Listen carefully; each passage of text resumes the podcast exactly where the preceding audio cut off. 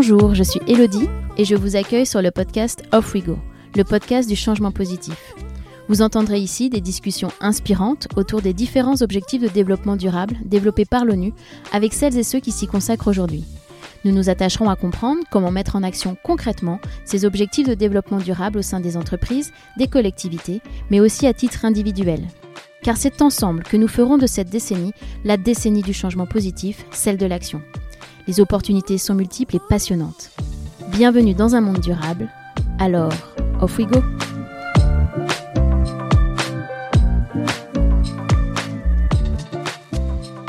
Qui ne s'est pas retrouvé devant son frigo à devoir jeter à contre-coeur des aliments oubliés? Ce ne sont pas moins de 20 à 30 kilos d'aliments qui sont jetés par an et par personne en France, dont 7 kilos encore emballés. Même si le gaspillage alimentaire des ménages représente une part de 38%, nous ne sommes pas les seuls responsables.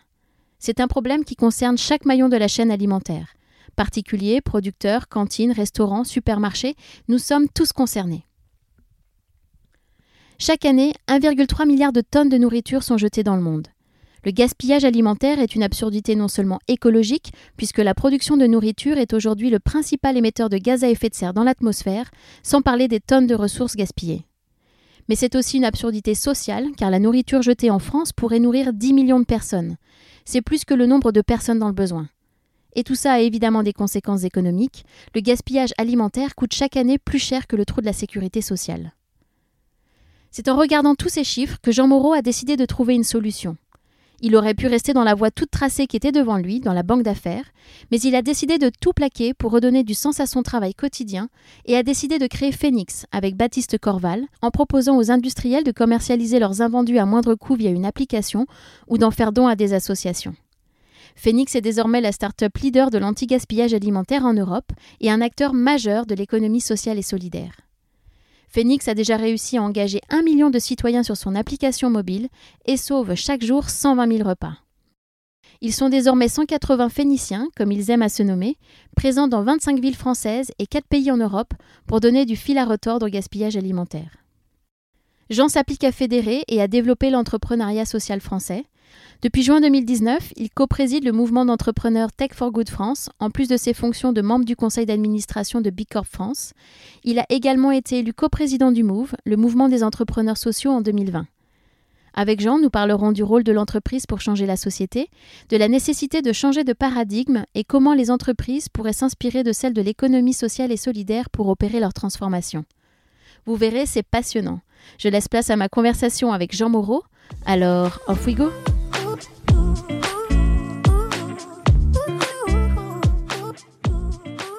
Bonjour Jean. Bonjour. Euh, merci d'être, euh, d'avoir accepté d'être au micro euh, d'Off We Go aujourd'hui. Je suis vraiment ravie parce que je sais que vous êtes très sollicité. Tout le plaisir est pour moi. Merci. Alors vous avez un parcours, je ne sais pas si on peut dire atypique, mais en tout cas très inspirant. Et vous avez une vie bien remplie. Alors est-ce que vous pouvez vous présenter et nous expliquer un peu ce parcours? Alors, je ne sais pas s'il est atypique, mais en tout cas, oui, il y a un moment où il y a une sorte de point de rupture parce que j'ai, moi aujourd'hui, j'ai 37 ans. J'ai commencé ma carrière à, l'âge de 24 ans euh, dans la finance, en banque d'affaires, après un parcours en école de commerce à l'ESSEC et puis à, Sciences Po en affaires publiques, pour déjà mettre un peu une touche d'intérêt général dans mon parcours, qu'on retrouve un peu dans Phoenix d'ailleurs. Mais tout ça pour dire que j'ai commencé chez Merrill Lynch en fusion-acquisition, euh, dans, une, structure assez euh, formatrice, exigeante, mais aussi un peu caricaturale de ce que peut être le capitalisme dans toute sa splendeur. Et donc tout ça m'a rattrapé, et à l'âge de 30 ans, je voulais pas j'étais très content de la formation que je recevais, des conditions matérielles, du prestige du métier, et puis du côté assez stratégique et assez grisant de l'univers de la banque d'affaires, qui est toujours un peu feutré, un peu confidentiel et, plutôt euh, qui avance vite et plutôt bien. Mais je, trouvais que ça manquait de sens, et donc euh, à l'âge de 30 ans, j'ai quitté ce, confort-là et tout ce qui va avec pour euh, tenter de rejoindre et de créer une entreprise, qui est devenu Phoenix. Mais voilà, je me suis intéressé à l'entrepreneuriat social avec la volonté d'avoir du sens et de faire de mon quotidien professionnel un levier d'impact social environnemental et, d'aligner un peu mes valeurs personnelles et mes engagements euh, dans ma vie de tous les jours. Et la transition entre la banque d'affaires et l'économie sociale et solidaire n'a pas dû être évidente. Enfin, comment vous avez vécu ça? Elle était simple ni pour moi, ni pour mes proches. Euh. Voilà, les femmes, la famille, les parents, les copains de promo ou les, ou les collègues de travail chez Merrill Lynch dans l'univers bancaire qui comprennent pas pourquoi, comme ça, on quitte tout un peu du jour au lendemain. Même si en réalité, c'était pas du tout un, un pétage de câble, mais c'était plutôt une prise de conscience rampante. Donc ça, c'était pas simple. Après, euh, de, de l'autre côté, l'arrivée dans les- dans l'économie dans sociale et solidaire n'était pas simple non plus parce que moi j'avais quand même la casquette de, de banquier d'affaires. Donc, euh, toujours un peu de soupçon sur est-ce que c'est pas un loup déguisé en agneau et qu'est-ce qu'il vient faire dans cet univers alors qu'il vient d'un truc très différent. Et puis, euh, et puis par ailleurs, pour, pour raconter vraiment un retour d'expérience aussi, c'est sûr que quand on avance dans la vie comme ça et qu'on commence après à prendre des engagements euh, financiers sur des emprunts, un train de vie, un confort, etc., bah, quitter un, un salaire confortable pour repartir à 30 ans avec peut-être des projets de famille, etc., dans, dans l'incertitude de l'entrepreneuriat et repartir à zéro, sans salaire, sans revenu, C'est pas pas sécurisant, c'est pas confort, et il faut que tout le monde soit à l'aise avec ça. Donc euh, voilà, moi j'étais content de le faire, et avec le recul, j'ai j'ai aucun regret, mais c'est sûr que c'était un peu un, un saut dans le vide. Ouais, j'imagine. Et alors, c'est une question que je pose à, à tous mes invités, mais euh, est-ce que vous vous souvenez à quand remonte alors le déclic et si c'était pas un déclic, quel a été le processus euh, qui vous a amené à, à vous engager dans, dans ces sujets d'économie sociale et solidaire ou de, de développement durable? Moi, ce que je peux dire, c'est que mon vrai driver, c'était la quête de sens. Que, encore une fois, il n'y a pas eu de déclic du jour au lendemain. Que, je- au fur et à mesure des années, au bout de 3, 4, 5 ans, je trouvais que j'avais fait un peu le tour du métier de banquier d'affaires. Mhm. même s'il est très complet et, et qu'il est, euh, qu'il évolue, mais bon, j'avais le sentiment que je stagnais un peu. Et surtout, je me retrouvais plus euh, dans, chez les clients que je servais, je me projetais pas dans les managers qui m'entouraient, et, euh, et je ne voulais pas finir à faire fusionner des, entreprises de la défense et, à rentrer dans, ce- dans cette dimension-là. Donc, euh, moi, c'est ça. C'était peut-être aussi le commencer à me projeter dans qu'est-ce que je raconterai à mes enfants dans 10, 20, 30 ans? Est-ce que je serais fier de leur dire que oui, j'ai bien gagné ma vie, oui, j'ai mis des bonus de côté, et, oui, je suis dans une boîte assez, euh, assez emblématique, mais que bon, voilà, j'avais rien créé pour eux d'intéressant. Donc, euh, plus la volonté aussi d'avoir un parcours un peu plus atypique, qui sorte un peu du lot. Je, je voulais pas être le énième mouton de la promo qui va faire du conseil en strat, euh, de la banque d'affaires, de l'audit, du marketing, même si tout ça, c'est des métiers tout à fait respectables je me disais, ben, moi j'ai envie d'avoir une trajectoire plus atypique, d'avoir une vie un peu plus sexy, même si elle sera peut-être plus chaotique, mais en tout cas d'avoir, euh, de sortir du lot et d'avoir, de prendre des risques et de, de vivre un truc plus intense en fait. Moi je me rends compte que tout ce que j'ai fait dans ma vie c'était assez intense. Mhm. Et donc le confort du salariat au bout de 5-6 ans, quand on commence à avoir une réputation établie, et que on- on vous. se- ouais, ça m'allait pas. Donc voilà, j'avais besoin de me, secouer un petit peu. Et alors, comment l'idée de Phoenix euh, est venue? Parce que je suppose que la version qu'on connaît euh, actuelle n'est pas venue euh, du premier coup. Donc, euh, Non, alors tout ça s'est passé? Alors ça s'est passé, déjà on est deux, donc rendons à César ce qui est à César. On était même trois au départ à l'origine, puisqu'on on, on a, on a perdu un cofondateur en cours de route pour plein de raisons, sur lesquelles je ne reviendrai pas. Euh, mais il a sa part de mérite dans l'aventure quand même. Et donc euh, on a fini à deux assez vite. Et donc Baptiste Corval, mon associé et moi, on, voulait euh, créer un, un projet, un produit qui avait un impact positif. Après, on était, j'ai envie de dire qu'on était quasiment agnostique sur le secteur sous-jacent. Et donc on aurait pu se retrouver à faire un projet dans l'éducation pour tous, dans le bien vieillir, dans le vivre ensemble, dans la solidarité au sens large. Le gaspillage alimentaire, je ne peux pas vous dire, ça serait mentir que de dire que c'est un truc que j'ai euh, deep down en moi depuis que j'ai 5 ans et que tous les matins je, mange euh, le, pain rassis de la veille, donc c'est pas vrai. Et par contre, euh, on, a, regardé comme ça plusieurs, zones, plusieurs marchés ou plusieurs, secteurs sur lesquels il nous semblait y avoir un, besoin qui était identifié. Et quand on a vu celui du gaspillage alimentaire, on s'est dit bah, c'est assez complet parce qu'il y a à la fois une dimension écologique, environnementale, sociale, avec aussi un levier économique, puisqu'on crée de la valeur, on y reviendra, et puis avec du digital en transverse, donc ça nous paraissait super complet sur un marché qui était porteur, avec des gros volumes en jeu. Et par contre, effectivement, le produit en lui-même, il a évolué euh, beaucoup, parce qu'au départ, l'étincelle de départ, ça a été plutôt de, chez le consommateur. Donc on se rendait compte qu'on partait en vacances ou en week-end prolongé, avec des frigos pleins, Mhm. et que donc on, on était amené parfois à jeter... euh, deux trois tranches de jambon, des yaourts, ou quand on revenait de week-end, on se trouvait que dans le bac à fruits et légumes, bah, il y avait des bananes pourries et des Mhm. pommes pourries. Et donc on se disait, bah, c'est bête, ça c'était le premier cas d'usage. Le deuxième cas d'usage, c'était quand on fait un. À l'époque, on était encore jeune, on faisait des, soirées, ou des apéros, ou des dîners, et puis il restait toujours des trucs en fin de soirée qu'on qu'on voulait pas jeter. Donc on se disait, est-ce qu'il n'y a pas un moyen maintenant avec le digital, en 2013, 2014, de créer une appli assez simple d'usage qui lève un peu tous les freins euh, organisationnels à la, solidarité, et qu'en trois clics, on puisse euh, soit revendre les invendus qu'on a chez soi à son voisin de copro pour euh, 5 centimes, 10 centimes, 20 centimes soit les donner au SDF ou à l'association du quartier. Donc voilà, on est parti là-dessus et puis euh, pour plein de raisons, ça a fait des pivots et ça a atterri sur un, historiquement un métier qui était plutôt B2B et que maintenant on est en, en B2C, donc on revient au consommateur. Alors, est-ce que vous pouvez nous présenter euh, Phoenix un peu plus en détail et, et les diverses activités euh, autour, euh, autour de la société? Oui, c'est dans mes cordes. je l'ai, je l'ai Je fait. un suis pa- avec la bonne personne, c'est bon. je l'ai fait un paquet de fois, donc euh, je, vais, je vais essayer de, de- de le présenter différemment. En tout cas, ce qui, ce qui est sûr, c'est que l'intuition de départ n'a pas changé, à savoir qu'on veut utiliser le digital et les solutions numériques pour réduire le gaspillage alimentaire, vider les poubelles et faire en sorte qu'on arrive au zéro déchet alimentaire. Et pour ça, on a créé, euh, en fait, on a créé trois outils techno. Le premier, c'est un, un- un outil qui s'appelle Phoenix Date, qui va aider les magasins à, à repérer les périmètres dans les rayons. Donc, il va alerter les chefs de rayon quand il y a un, yaourt ou une tranche de jambon ou euh, une conserve qui arrive proche de la péremption. Donc ça, c'est la première brique de service de Phoenix.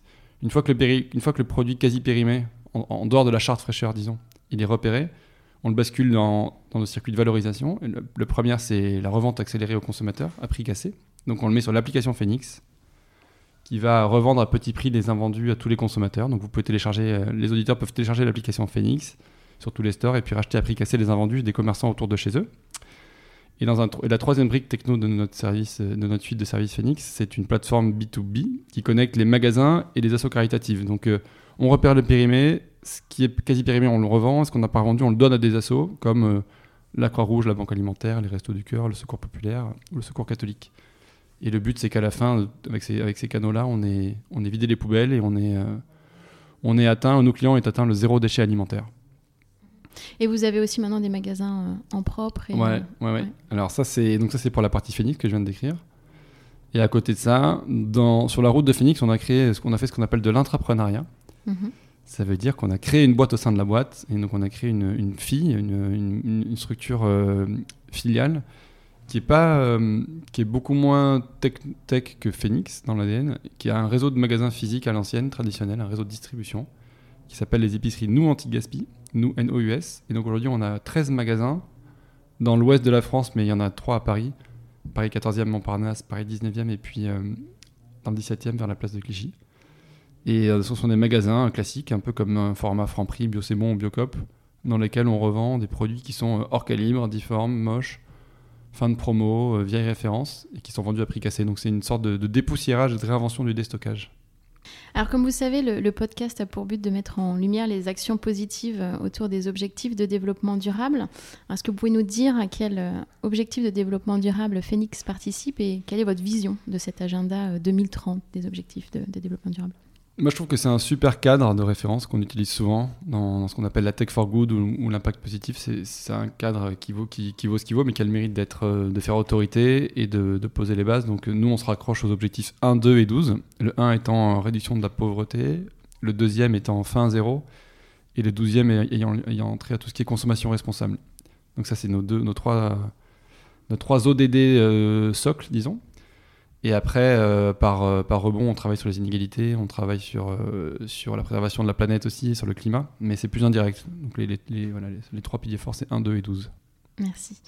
Alors, quelques chiffres. Phoenix sauve 120 000 repas chaque jour, soit 50 tonnes de déchets évités au quotidien. Et j'ai vu aussi sur votre site que le gaspillage alimentaire coûte chaque année plus cher que le trou de la sécurité sociale et que selon l'ADEME, donc l'agence de, de transition écologique, le gaspillage alimentaire coûte 16 milliards d'euros chaque année. C'est des chiffres qui donnent un petit peu le Mm. vertige. Alors, quelles sont les, les causes et, et- et comment on lutte euh, contre, contre ça? Je confirme ces chiffres et, et j'ajoute que euh, c'est moins connu, mais il y a aussi un enjeu environnemental et climatique, puisque si le gaspillage alimentaire était un pays, ce serait le troisième plus gros producteur de, de gaz à effet de serre derrière euh, les États-Unis et la Chine. Donc il y a aussi un enjeu climatique qui est, qui est dingue, puisqu'un tiers des produits sont, ne, ne trouvent jamais preneur en fin de chaîne et sont détruits ou incinérés. Euh, et donc, euh, bah, c'est nous, c'est précisément ces chiffres-là qui nous ont fait euh, nous révolter. C'est de là qu'est née notre, notre révolte entrepreneuriale, quand Mhm. on a compris qu'en fait, évidemment, dans la distribution, c'est parce que c'est un coupable facile, on a du gaspillage. C'est quasiment. ça dépend des magasins. Entre un hypermarché et un magasin de proximité, mais ça va être entre, entre 1,5 et 3% des produits qui sont dans les rayons qui finissent à la poubelle. Mhm. Donc, ça, c'est par là qu'on a appris le truc. Et en fait, on s'est rendu compte, plus on creusait, que du gaspillage, il y en avait tout au long de la chaîne, du champ jusqu'à l'assiette. Et donc, chez le producteur agricole, chez le transformateur, un Danone, un Nestlé, un Innocent qui font des Mhm. fruits ou des, des fruits et des yaourts ou des, ou, des, ou, des, ou des- ou des jus de fruits. Il y en a dans le stockage, dans la logistique, dans la distribution évidemment, on en a parlé, et chez le consommateur aussi. Il y a quasiment 40% du, du gaspillage qui est chez le conso. Donc chez vous et moi, dans les frigos. Ouais. Voilà, donc euh, ça a été un enjeu pour nous, le fait le- les chiffres que vous avez rappelés en ouverture, c'était à la fois une opportunité parce que c'est un marché qui est énorme du coup, Et à la fois, c'était un défi parce que du, on pouvait se perdre à faire de la lutte anti-gaspi dans la distribution, dans la restauration collective, dans les cantines scolaires. Et donc, il a fallu qu'on choisisse nos batailles et on a passé deux ans à, à simplifier Phoenix et à, et à se Mhm. focaliser sur un secteur. Et vous avez développé ce modèle en, en dehors des frontières, puisque vous avez euh, maintenant des filiales, euh, je crois, en Espagne, Italie et, et Belgique notamment. Euh, alors, quelle est la maturité de ces, ces pays sur, sur la question du, du- du gaspillage alimentaire? Je sais pas, par rapport à la France, est-ce que la France est mieux placée ou pas? Alors, je sais qu'on a une loi anti-gaspillage, est-ce que c'est le cas ailleurs? Pour une fois, la France est en avance sur un sujet, donc euh, bravo, on peut s'en féliciter. Exactement. on, peut, on peut se faire un petit cocorico. La France a de l'avance pour deux choses, pour deux raisons. Enfin, pour trois raisons, je dirais. La première, c'est parce que la- le, le- le- le- le politique a pris le sujet à bras le corps en amont euh, par rapport à tous les voisins européens, avec deux dispositifs. Une, euh, une fiscalité incitative, qui fait que, en, réalité, donner des invendus, ça rapporte, en tout cas, ça limite la perte, et c'est plus avantageux que de détruire, Mhm. puisqu'on est une entité qui donne un Carrefour, un Franprix, un, un La Vie Claire qui donne ses invendus, il peut récupérer jusqu'à 60% de la valeur en, stock, en réduction d'impôt pour l'impôt sur les sociétés. Donc euh, il y a un avantage fiscal à donner. En- donc ça c'est une loi qui date de la loi Coluche des années 80. Mhm. En plus de ça, il y a eu un deuxième levier réglementaire. Ça c'est plutôt une carotte, ce que je viens de décrire, une carotte fiscale pour récompenser les bons élèves. Et à côté de ça, le législateur est venu taper sur euh, les doigts des mauvais élèves avec la loi Garot en 2016-2017 qui interdit la destruction des invendus dans la grande distribution sous peine d'une amende qui peut aller jusqu'à au départ, c'était 3750 euros et maintenant ça monte jusqu'à 10 000 euros par infraction. Donc, si, grosso modo, si un magasin est contrôlé par la répression des fraudes et qu'on constate dans ses, dans ses poubelles des produits non périmés en destruction, alors on est, le coup, on est, on est sur le coup d'une amende ponctuelle de 10 000 euros. Donc voilà, ça c'est le, premier, euh, la première raison pour laquelle la France a de l'avance, ce cadre réglementaire et fiscal. La deuxième chose, c'est que le sujet est monté en, en haut du, de l'agenda stratégique et, et- médiatique. Et donc, il y a eu beaucoup, beaucoup, beaucoup de, de bruit médiatique autour du gaspillage alimentaire, autour des solutions. Et, euh, et donc, dans les consciences, ça a été bien éveillé, ça a été bien évangélisé. Mhm. Et puis, la troisième chose, c'est qu'il y a aussi pas mal d'acteurs en France, mine de rien. Et que donc, à la fois les grands clients, les grosses locomotives de la, de la distribution, les Carrefour, les casinos, les, les Auchan, ont pris le sujet à, ont pris le sujet à cœur et ont, et ont avancé. Et, euh, et puis il y a des acteurs comme nous qui ont émergé. Donc euh, je pense que l'écosystème au sens large a un gros temps d'avance et que tout le monde avance dans la bonne direction. Et quand je compare à- aux autres pays, c'est clair qu'il y a une vraie, vraie, vraie distinction. On a, je pense, facilement 3-4 ans d'avance.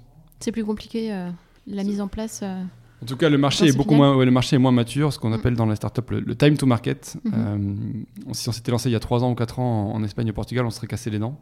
Ça commence à venir maintenant, donc je dirais que l'Espagne 2021, c'était la France quand on s'est lancé quoi, en 2015-2016. Mhm. Et vous avez aussi euh, d'autres engagements en parallèle de, Phoenix. Euh, Est-ce que vous pouvez nous en parler un peu? Donc Félix, ça me prend quand même le plus, le plus clair de mon temps, hein, parce qu'on on est, on est une boîte qui a bien grossi, on est 200, mais effectivement, sur la base du succès de Phoenix ou du début de succès, du, du début de succès de Phoenix, on, on m'a proposé de prendre la tête avec Eva Sadoun de deux réseaux qui ont fusionné, donc euh, je vais y revenir, mais il y a un réseau qui s'appelle le Mouvement des entrepreneurs sociaux, Le MOVE, qui est un réseau qui a 10 ans et qui rassemble tous les pionniers de l'écologie et, de, l'entrepreneuriat social à impact positif. Et puis un réseau plus récent qui s'appelle Tech for Good France, qui réunit toutes les startups euh, digitales avec un impact positif, comme les back market, euh, les recyclivres, Microdon, etc. Et donc ces deux mouvements ont fusionné pour créer un mouvement qui s'appelle le mouvement Impact France, donc que je co-préside avec Eva Sadoun de, l'ITA.co, et, euh, et qui réunit maintenant tous les entrepreneurs, qu'ils soient high-tech ou low-tech, qui ont voulu mettre au cœur de leur réacteur justement les ODD, et euh, créer des entreprises, des structures, ça peut être d'ailleurs des assos, des coopératives, des mutuelles, peu importe le statut juridique qu'il y a derrière, mais qui, euh, envisagent enfin qui, veulent faire autre chose que juste du profit et du, dividende, mais qui veulent s'attaquer à une problématique euh, d'utilité publique. Donc voilà ce qu'on réunit. Aujourd'hui, on est à peu près, on a un peu plus de 1000 adhérents. Et ça doit grossir assez vite.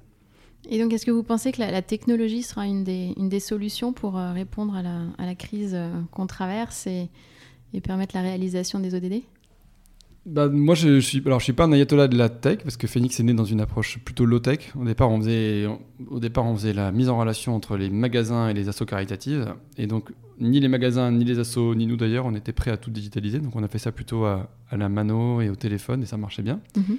Ça, c'est ce que j'en retiens. Donc, on peut, on peut très bien lancer un projet avec zéro tech et puis le- y venir par la suite. Donc, la tech n'est pas une fin en soi. En revanche, euh, ce que je constate, c'est que pour changer d'échelle, pour euh, avoir un impact euh, qui scale, comme on dit en anglais, ou pour pouvoir notamment Mhm. le déployer à l'étranger. C'est probablement le, la tech est probablement le meilleur moyen de, de- de passer des caps quoi, et d'aller vite. Si on avait, euh, nous on l'a vécu, si on était resté en mode artisanal avec des chefs de projet, et des, des, des listings Excel et puis euh, des carnets de commandes, on aurait pu grossir mais jamais aussi vite. Ouais, Donc, ça va être un accélérateur. C'est un accélérateur. Alors si je me trompe pas, vous avez dit que vous, vous croyez beaucoup au rôle de l'entreprise pour, euh, pour changer la, la société. Mhm. Alors, je dois dire que je suis assez euh, d'accord avec ça aussi.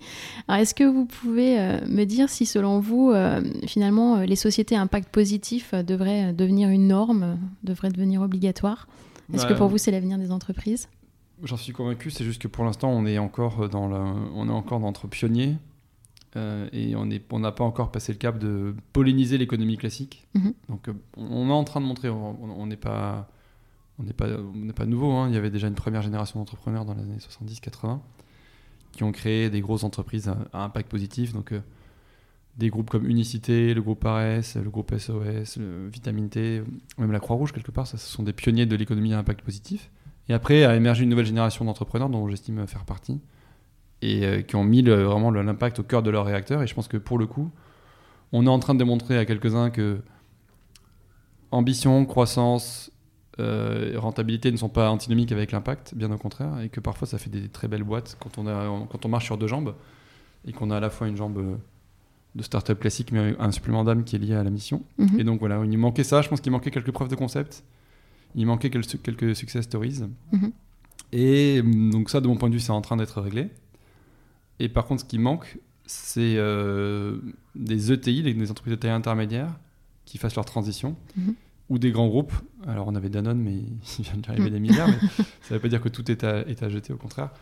Euh, on est content nous d'avoir accueilli au mouvement Impact France des entreprises comme Biocop, comme la Maïf, comme Le Bon Coin.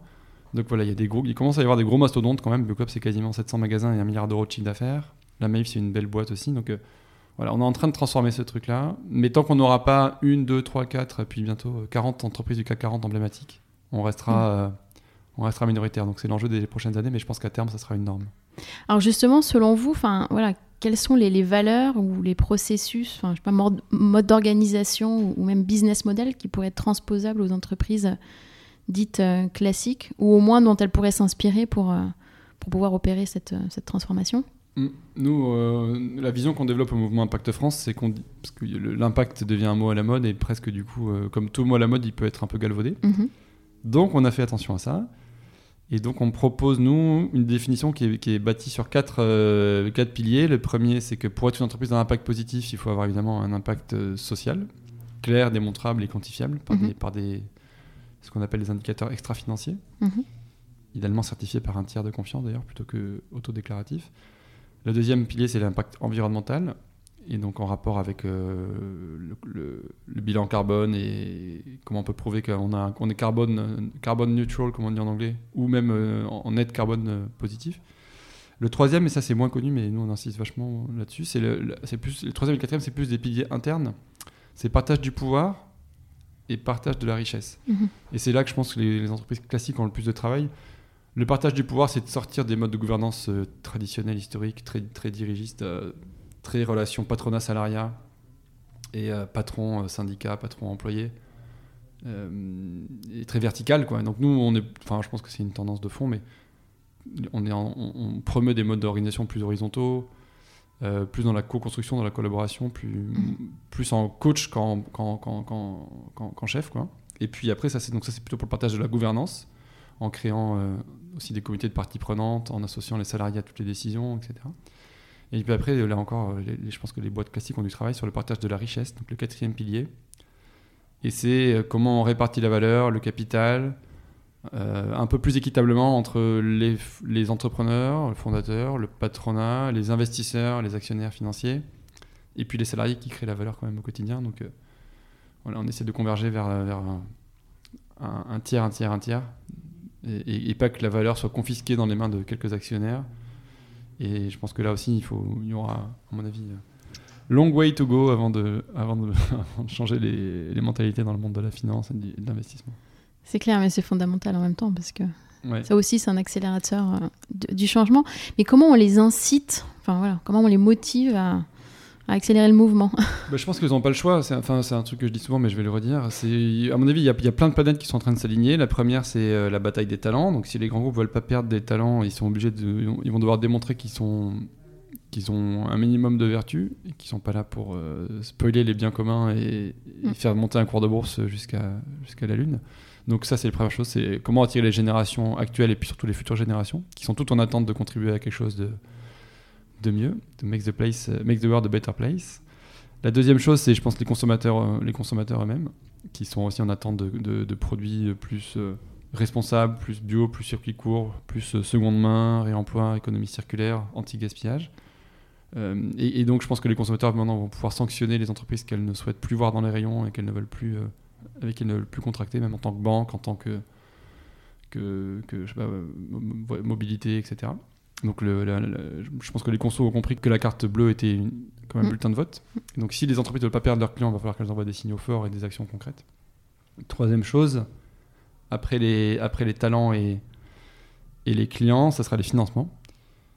Puisqu'il y a une mode, comme on l'a dit, sur l'entrepreneuriat impact, mais il se passe la même chose dans le monde de la finance, à peu près sur les mêmes ordres de grandeur en termes de, de, de masse entre des pionniers et puis la masse dominante. Mais il y a une tendance de fond qu'on peut pas nier sur tout ce qu'on appelle la finance verte, la finance responsable, la finance solidaire, l'impact investing, l'ISG, donc la finance euh, socialement responsable, l'ESG ou l'ISR, pardon, mhm. l'investissement socialement responsable. Donc voilà. Et ça, moi, je le vois euh, concrètement hein, à travers l'expérience Phoenix. Il y a 7 ans, quand on voulait lever des fonds, il n'y avait rien.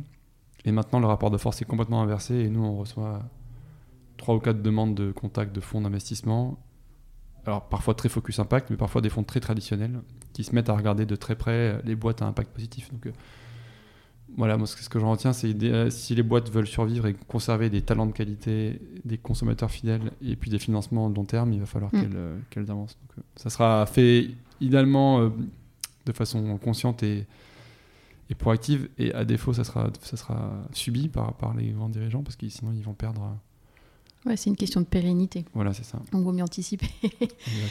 euh, alors, Phoenix connaît une belle, une belle croissance avec, euh, vous avez des levées de fonds, euh, un développement à l'international, comme, comme on l'a dit. Alors, comment garde-t-on euh, l'engagement de départ et les valeurs à mesure qu'on grandit et finalement qu'on atteint une taille critique où je suppose quand, voilà, quand on devient 200 personnes pour vous en tant que cofondateur, mm. vous pouvez pas être impliqué dans tout et, c'est normal. Donc euh, comment on, garde euh, cet engagement intact euh, et finalement comment on allie voilà, croissance et, business positif Je pense que c'est le principal défi. En tout cas, moi, c'est ce qui m'a été le plus, le plus compliqué avec tout de même un, un disclaimer, c'est que, quelque chose qui nous aide en tout cas, c'est que dans les entreprises à impact et dans les entreprises à mission comme Phoenix, bah justement, la mission est un, est un bon euh, driver de motivation au quotidien et c'est un bon ciment pour l'équipe. Parce que ça fait un filtre à l'entrée. On, attire des gens qui viennent pour les bonnes raisons et qui viennent pas là pour euh, le salaire ou, quoi que ce soit. Donc ils viennent pour contribuer à une cause qui est très claire, qui est la lutte contre le gaspillage alimentaire et la solidarité. Donc, euh, donc ça, c'est une première chose. La mission nous aide à tenir dans la durée et, à, garder une culture d'entreprise et, un alignement de, de, tous les employés. La deuxième chose qui m'a aidé, moi, c'est d'avoir investi dans une équipe RH euh, un peu tard, mais, mais d'avoir fait quelques bons choix quand même. Parce qu'au départ, quand on grossit, on est très très euh, focalisé sur l'acquisition de clients, sur la tech pour pas qu'il y ait de bugs sur l'application, sur la plateforme. Donc on investit beaucoup dans des devs, des CTO, on veut faire grandir la marque et donc on fait de la, on fait de la communication, des médias, etc. Et puis souvent on a tendance à, sous-estimer l'importance de, la structure RH qu'il y a derrière. Je ne vais pas vous contredire. et donc nous on a eu voilà on a fait on a fait on, a assez vite mis une équipe de 2 puis 3 puis 4 maintenant ils sont 5 euh, l'équipe RH pilotée par euh, une personne qu'on était allé chercher chez Le Bon Coin qui s'appelle Pauline Varnon qui a fait un super travail et qui continue de le faire. Donc voilà c'est important d'investir sur, sur ce pilier là euh, et, d'être très très vigilant sur les recrutements. Donc euh, moi je pense qu'au début j'ai lâché un peu vite les recrutements en me concentrant sur les recrutements clés. Et maintenant j'essaie de d'avoir un regard quand même sur alors pas de tout le monde hein, parce que je peux pas être euh, dans 25 entretiens par semaine mais c'est compliqué. mais voilà d'essayer de, de, s'assurer que l'esprit l'esprit initial est préservé. Bien sûr alors c'est vrai qu'on oppose souvent performance sociale et environnemental et, profit. Mm. Alors comme on l'a vu, vous l'avez mentionné avec le départ d'Emmanuel Faber euh, il y a récemment, l'opposition entre euh, finalement les attentes des, investisseurs qui ont une vision court-termiste et, et, les enjeux socio-environnementaux qui sont plus sur du, du long terme. C'est pas forcément facile pour un, un président de société d'opérer une, transformation en profondeur. Est-ce que vous pensez que le modèle de l'entreprise à mission est, touché à, travers ce, type, euh, on va dire, d'événements avec l'éternel combat entre euh, l'économique et, le social Ou euh, comment tout ça peut s'articuler selon vous? Bah, je suis content qu'on en parle parce que je trouve que c'est pas un, épiphénomène. Bon, je sais que je ne veux pas prendre parti parce que je, je crois comprendre que sur le cas en question, il y avait à la fois des, dissidences internes sur les modes de management et puis, et puis il y avait aussi des actionnaires activistes. Donc on s'est jamais compliqué. Enfin, c'est toujours compliqué de savoir. Mm de démêler le vrai du faux et de savoir ce qui relève de, des choses. Mais en tout cas, moi, pour moi, il a quand même fait le plus dur, euh, Emmanuel Faber. C'est-à-dire qu'il a porté ces sujets-là au plus haut niveau dans un groupe du CAC 40 emblématique, avec une marque iconique. Donc, effectivement, c'est pas allé au bout. La transformation, c'est pas. Enfin, elle est en cours, il faut pas, faut pas être définitif, mais ça a pris un peu de plomb dans l'aile. Mais par contre, ça aura fait du bruit, euh, il aura, il aura ouvert euh, la voie à d'autres. Et mm, c'est ça le plus dur, en fait, c'est de nous montrer que c'est possible qu'une une boîte du CAC 40 peut devenir entreprise à mission, qu'elle peut le mettre dans ses statuts, que ça peut être porté et que et que qu'à quelques ajustements près, ça peut passer. Donc, euh, pour moi, voilà, l'expérience reste positive et il, a, il, a, il aura ouvert la voie en pionnier et, et j'espère que derrière d'autres vont s'engouffrer dedans. Mmh. il a eu le courage managérial de mettre ces sujets euh, sur le devant de la scène. Oui, oui, de prendre des risques pour sa carrière, pour, son, pour son statut de, de CEO, etc. Donc, mmh. euh, il, a, il, a, eu du courage. Mmh. Alors vous êtes certifié euh, Bicorp et vous avez l'agrément la, euh, ESUS, entreprise euh, solidaire d'utilité sociale. Alors j'ai plusieurs questions autour de ça. alors pourquoi avez-vous décidé d'avoir ces labels et, en quoi c'était important pour vous? Est-ce que vous les recommandez? Et qu'est-ce que le processus de, de, certification vous a apporté? Alors on a deux labels effectivement. On a un label Bicorp qui est, qui est un label assez complet holistique pour dire un terme technocratique. Et en fait, ce qui va, qui va scorer la boîte sur 200 euh, questions, 280 questions, qui vont euh, de l'égalité homme-femme jusqu'à la diversité, jusqu'à la politique de handicap, jusqu'au transport, comment on rémunère les vélos, la mobilité douce, etc. La gestion des déchets au bureau, euh, quel type de, de, matériel informatique on utilise, du réemploi, de la seconde main, etc. ou du neuf. Mhm. Donc c'est bon, c'est bref, tout ça pour dire que c'est un, un, gros travail. ça nous a pris six mois de passer au clip des 220 questions, 280 questions. Et à la fin, on est labellisé, enfin, on a, on a une note sur 120. Il faut avoir minimum 80. Et puis après, il faut ça, il faut être certifié tous les, recertifié tous les 3 ans, avec une dynamique de mhm. progrès continu. Donc, euh, si on a eu 80 la première année, il faut avoir plus euh, 3 ans après. Oui, c'est pas acquis à vie, quoi. Non, mhm. et donc ça, c'est très complet. C'est, pour être transparent, c'est un peu lourd. C'est parfois même un peu cher pour des petites boîtes, parce qu'il y a quand même des frais de certification à payer à, l'entité Bicorp. Mais c'est, euh, c'est une superbe carte et c'est un vrai chemin vers le progrès. Et à côté de ça, il y a un deuxième agrément que vous avez évoqué, qui est l'agrément ESUS, qui pour le coup est très très axé rémunération, lucrativité et, finance, et pas du tout sur les autres piliers. Et donc là, il faut prendre, c'est un, un, agrément préfectoral qui est délivré par la directe, et ça consiste à prendre trois engagements. Le premier, c'est qui sont tous autour de la lucrativité. Donc le premier, c'est de, d'encadrer son échelle de salaire de 1 à 7, entre le plus bas salaire et le plus haut salaire. Mhm. Ça ne veut pas dire qu'on peut se payer que 7 fois le SMIC, mais si on veut bien se payer euh, en haut de la pyramide, on peut aussi décider d'augmenter les, salaires d'entrée. Bien sûr. Donc voilà. Deuxième, deuxième engagement, c'est que les boîtes ESUS s'engagent à ne redistribuer que 50% du, du, résultat net en dividendes. Ça veut dire que les profits chaque année sont soit réinjectés dans l'entreprise pour des projets de croissance, soit donnés à des associations pour des projets euh, d'impact positif. Euh, et puis le troisième engagement, qui est toujours dans la lucrativité limitée, c'est qu'on s'engage à ne pas être coté en bourse sur un marché réglementé. D'accord. Donc voilà, mais c'est pas plus contraignant que ça. Et donc les deux, les deux sont complémentaires, hein, les deux statuts, euh, Bicorp et, mhm. et, euh, et, ESUS. Et moi je les conseille. L'ESUS c'est bien parce que ça permet, de, tout en étant un statut SAS, ce qui est notre cas, de rentrer dans le champ de, de l'économie sociale et solidaire, qui normalement statutairement a été réservé historiquement aux assos, aux mutuelles, mhm. aux coopératives, et ainsi de suite. Et donc c'est un, un, modèle hybride qui permet à la fois de garder une ADN quand même dans, de de structures privées et de pouvoir pour ça lever des fonds, lever des financements, et donner les moyens de ses ambitions, mais mhm. qui en même temps permet d'encadrer un peu, de mettre des, garde-fous sur euh, la politique de, de, grille des salaires et sur le. Donc, c'est, moi, je trouve que c'est un bon équilibre. En tout cas, nous, ça nous correspond très bien et je le recommande à tout le monde. Et Bicorp, pareil. Hein. Bicorp, en plus, il y a la force. ce que j'ai pas dit, c'est que c'est un label mondial, à l'origine américaine, mais qui a une grosse traction en Europe et que donc c'est reconnu quand on va, comme vous l'avez, pendant, quand on va, comme vous l'avez dit, en, en Espagne, en Italie, au Benelux, on est content de dire qu'on est Bicorp parce que là-bas, le label est connu aussi. Alors que si on va là-bas et qu'on dit qu'on est ESUS, personne ne connaît.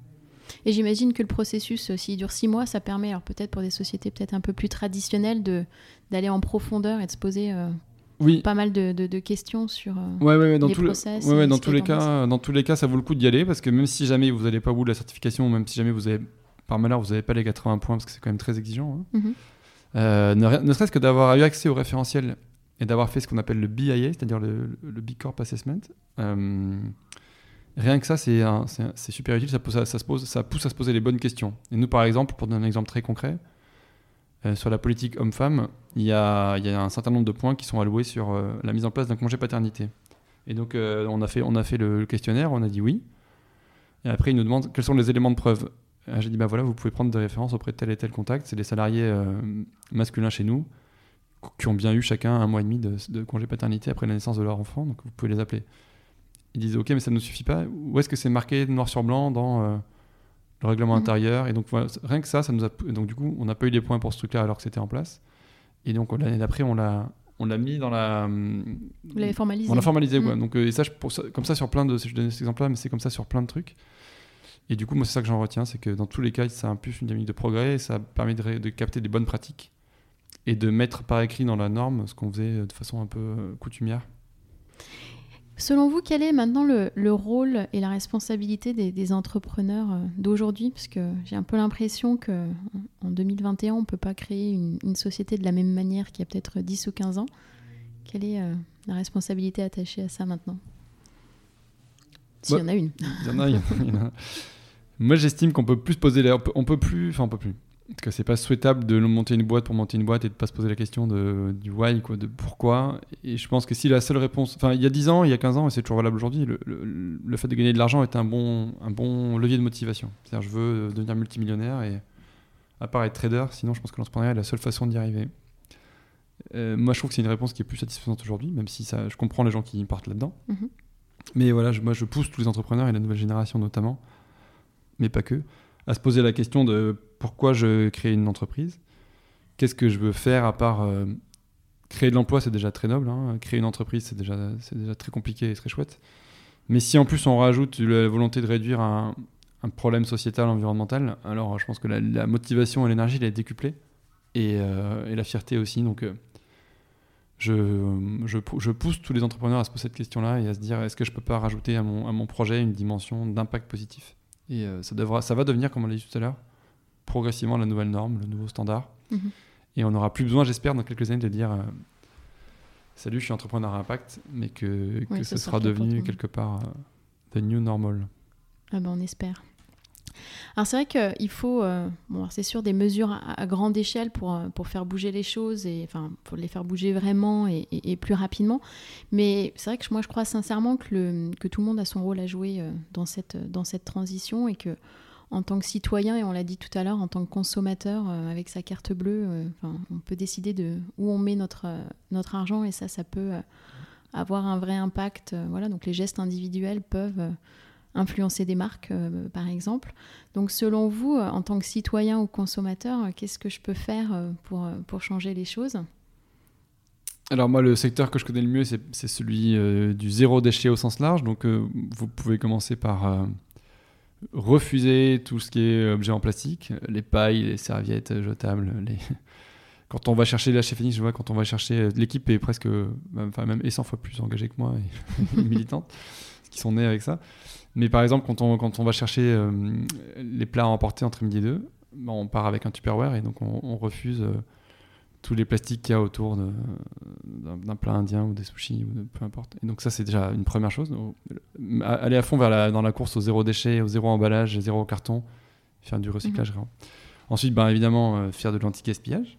Donc racheter des produits invendus en fin de vie. Il ne faut plus avoir peur de la date de péremption, il ne faut plus avoir peur du J-1, J-2 ou du J0 parce que je pense qu'on a suffisamment prouvé que les produits étaient encore largement valables. Donc je pense que ça aussi, ça va devenir progressivement une nouvelle tendance de consommation et que les gens vont commencer par acheter des produits en date courte à petit prix. Et Qu'est-ce qu'ils n'auront pas trouvé, ils le, prendront- ils le paieront au prix fort euh, par ailleurs. Après, l'autre chose qu'on peut faire, c'est privilégier les circuits courts. C'est euh, un peu une tarte à la crème, mais je pense qu'en consommation, c'est assez facile à, Mhm. à mettre en place. Donc, euh, de ne pas acheter des produits qui viennent de super loin, du quinoa qui vient du Pérou, ou, de- ou des produits qui viennent de l'autre bout de la planète. Euh, et puis, me consommer des, consommer des, des choses de saison, ne pas vouloir euh, des melons en hiver et des, et des fraises euh, au, mois de, au mois de septembre. Enfin, je sais rien, je sais plus quelle est la saison des fraises, mais en tout cas, voilà, consommer de saison et, et réfréner un peu nos attentes de consommateurs et, notre impulsion. Et, puis, et puis, je pense aussi, alors je dirais pas jusqu'à. J'irai pas jusqu'à bannir Amazon, je suis pas dans l'Amazon bashing, mais en tout cas essayer de, de faire jouer la préférence française et que euh, qualité de service à peu près égale, euh, Ouais, essayer d'aider- des, gens qui ont des valeurs un peu différentes et puis ne pas vouloir toujours tout dans l'urgence. Euh, Je veux, je, veux mon- je veux être livré dans la, dans la demi-heure ou je veux recevoir mon colis euh, vente privée dans les 24 heures. Enfin, genre, Ça, c'est vrai que c'est euh, la tendance de l'immédiateté. euh, Mhm. c'est- quand même très ancré maintenant. hein. On veut tout tout de suite et, et très vite. ça, je pense que c'est un truc qu'il faut qu'on corrige. Il faut qu'on travaille là-dessus. Alors, je vais vous poser peut-être une question un peu, un peu large, mais euh, qu'est-ce qui vous porte et, quel est votre souhait pour le futur? Alors moi, ce qui me porte, je l'ai dit, c'est la quête de sens et l'impact et la, fierté d'avoir construit à la fois une entreprise qui a créé 200 emplois, et, euh, mais qui a les chiffres d'impact que, que vous avez décrits, c'est-à-dire sauver 120 000, 120 000 repas de la poubelle par jour et 150 millions de repas depuis le début. Ce qui me porte aussi, c'est quand je vais faire des, des missions, des visites dans les assos euh, caritatives qu'on qu'on qu'on aide quoi. Et que je vois euh, le bah, vendredi dernier j'étais sur une redistribution, une redistribution étudiante avec un de nos clients qui s'appelle Sodexo et qui a redistribué via Phoenix des, des, des camions entiers de nourriture pour les étudiants. Et quand je voyais euh, la file d'attente devant le local associatif c'était c'était une folie. Et en même temps on se sent super utile on se dit bah voilà ce Mhm. soir j'ai j'ai donné à manger à 400 étudiants qui vont rentrer chez eux avec euh, un Mm. plat chaud préparé mais c'est chouette donc ça ça redonne un- parfois quand on est un peu déconnecté quand la boîte grossit on se rend plus compte de l'impact sur le terrain et moi ça m'aide vachement de, de faire Ouais. ça et même chose quand je lis les commentaires sur les réseaux sociaux que ce soit Facebook Instagram de, de consommateurs qui ont acheté des paniers Phoenix à prix cassé et qui disent bah, grâce à Phoenix j'ai économisé 100 euros de, de pouvoir d'achat cette semaine et j'ai pu me payer un produit que je n'aurais Mm. jamais acheté bah, c'est pareil ça donne euh, ça donne du baume au cœur donc parfois je vais voir comme ça les, les commentaires sur les stores sur l'App Store et tout et, je, et je, je suis fier de ce qu'on a construit et puis, euh, dernier pilier, pardon. Euh, mais comme vous avez un passé RH, on va le dire. Moi, je pense que je tiens sur Phoenix aussi parce que j'apprécie l'équipe. Mhm. En revanche, le jour où je me reconnaîtrai plus dans l'équipe et où j'aurai plus ma colonne vertébrale de... qui fait qu'on sent un peu comme dans la famille, ça sera peut-être plus compliqué, mais tant qu'on arrive à préserver la culture, l'esprit Phoenix, euh, et qu'on vient au bureau avec le, le sourire, euh, j'ai pas de questions à me poser sur la suite. C'est clair, c'est le plus important. Mm. Alors l'épisode touche euh, presque à sa fin, mais avant de clôturer, je voudrais vous poser euh, mes petites questions euh, rituelles. Ah. Ah. Je, je- je- je me doutais qu'il y aurait ça. Pas- pas- il y a souvent. Il y a, il y a pas de, j'ai pas eu de- j'ai pas eu de spoil, j'ai rien préparé, mais c'est bien. C'est là qu'il Bah, faut justement, être, faut être pertinent. spontané. Ouais. Alors qu'est-ce qui vous a inspiré euh, récemment? Alors, Ça peut être un livre, une personne, un documentaire.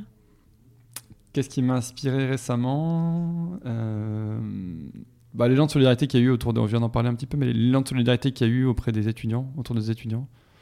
Euh, pas que par nous du tout, hein, mais il y a eu plein plein de choses qui se sont faites. De, euh, de, de plein de marques qui ont fait des appels à projets, qui ont fait des dons, euh, qui ont fait des, qui ont des, des chambres d'hôtel qui ont été prêtées Mm. pour des gens qui étaient en, en galère. Donc je trouve que, à mon avis, effectivement, les étudiants sont déjà ont eu des belles années qui ont été un peu gâchées par le coronavirus. J'aurais pas aimé être étudiant. Euh, Ouais, c'est et être enfer- enfermé dans mon eux. studio euh, et, et passer à côté de, tout, de toute la vie de campus. Donc euh, je leur apporte tout mon soutien et je suis content qu'il y ait d'autres gens qui le pensent et qui le font. Et ça m'a fait, euh, ça m'a fait plaisir et je pense qu'ils le méritent. Que diriez-vous à ceux qui hésitent euh, à se lancer, à s'engager dans cette démarche? Un conseil par, euh, par où commencer? Je pense qu'ils se trompent pas, c'est une tendance de fond, c'est une lame de fond, c'est que le début de la révolution de l'impact social et environnemental, euh, je pense que comme j'ai dit que les planètes s'alignent, les talents, les consos, les, les financements, donc euh, voilà, on est, on est au début d'une sorte de révolution qui est une- qui quelque part une réinvention du système qui, a- qui est un peu à bout de souffle. Donc on remet du bon sens au cœur du système et on, refait, on remet la machine dans le sens de la route. Donc non, personne ne doit hésiter, c'est le bon moment. Ça sera compliqué, ça sera dur, comme tout projet entrepreneurial. Euh, mais, euh, mais en tout cas, c'est le sens de l'histoire, ça c'est sûr. Et ça vaut le coup. Ouais.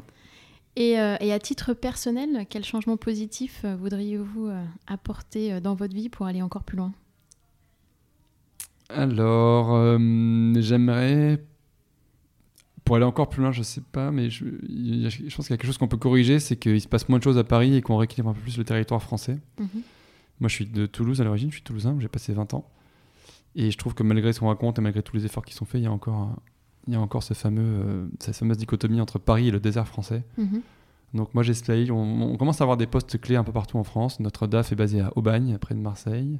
Euh, notre, euh, notre directeur marketing est vers Nantes. Enfin voilà, on, on, et on- voilà, j'essaie comme ça de, de faire en sorte que Phoenix soit pas euh, centralisé à Paris et que qu'on puisse aussi créer des emplois dans les territoires et qu'on puisse créer des emplois importants avec des salaires corrects et, et faire vivre un peu ces régions. Très bien, super. Alors pouvez-vous dire peut-être à nos auditeurs où retrouver euh, l'actualité de Phoenix? Avec plaisir, on est sur les réseaux sociaux. Euh, donc tous ceux que vous connaissez, euh, sauf les tout derniers, je pense pas qu'on soit sur Twitch ni sur euh, TikTok, trop vieux pour ça, même si les jeunes nous poussent à le faire. On est en tout cas sur le LinkedIn, Instagram, Facebook et Twitter. Et puis on a un site web qui s'appelle www.wearephoenix.com et, et puis évidemment notre application mobile qui est sur tous les stores Android, iOS, qui s'appelle l'application Phoenix, P-H-E-N-I-X, pour faire des petits achats anti-gaspi à prix mini. Merci beaucoup Jean pour euh, Merci cette à vous. conversation passionnante. À bientôt. À bientôt. Merci d'avoir écouté cet épisode. Vous retrouverez toutes les références dans la barre de description du podcast. N'hésitez pas à le recommander autour de vous et à le partager sur vos réseaux sociaux. Si vous voulez continuer la conversation ou vous tenir informé de l'actualité du podcast, retrouvez-moi sur Off We Go le changement positif sur Instagram et Facebook. Et n'oubliez pas que la meilleure façon de soutenir le podcast est de laisser des étoiles et des commentaires sur les plateformes, et notamment sur Apple Podcast. Je vous retrouve dans 15 jours pour un nouvel épisode, et d'ici là, mobilisons-nous. À très bientôt.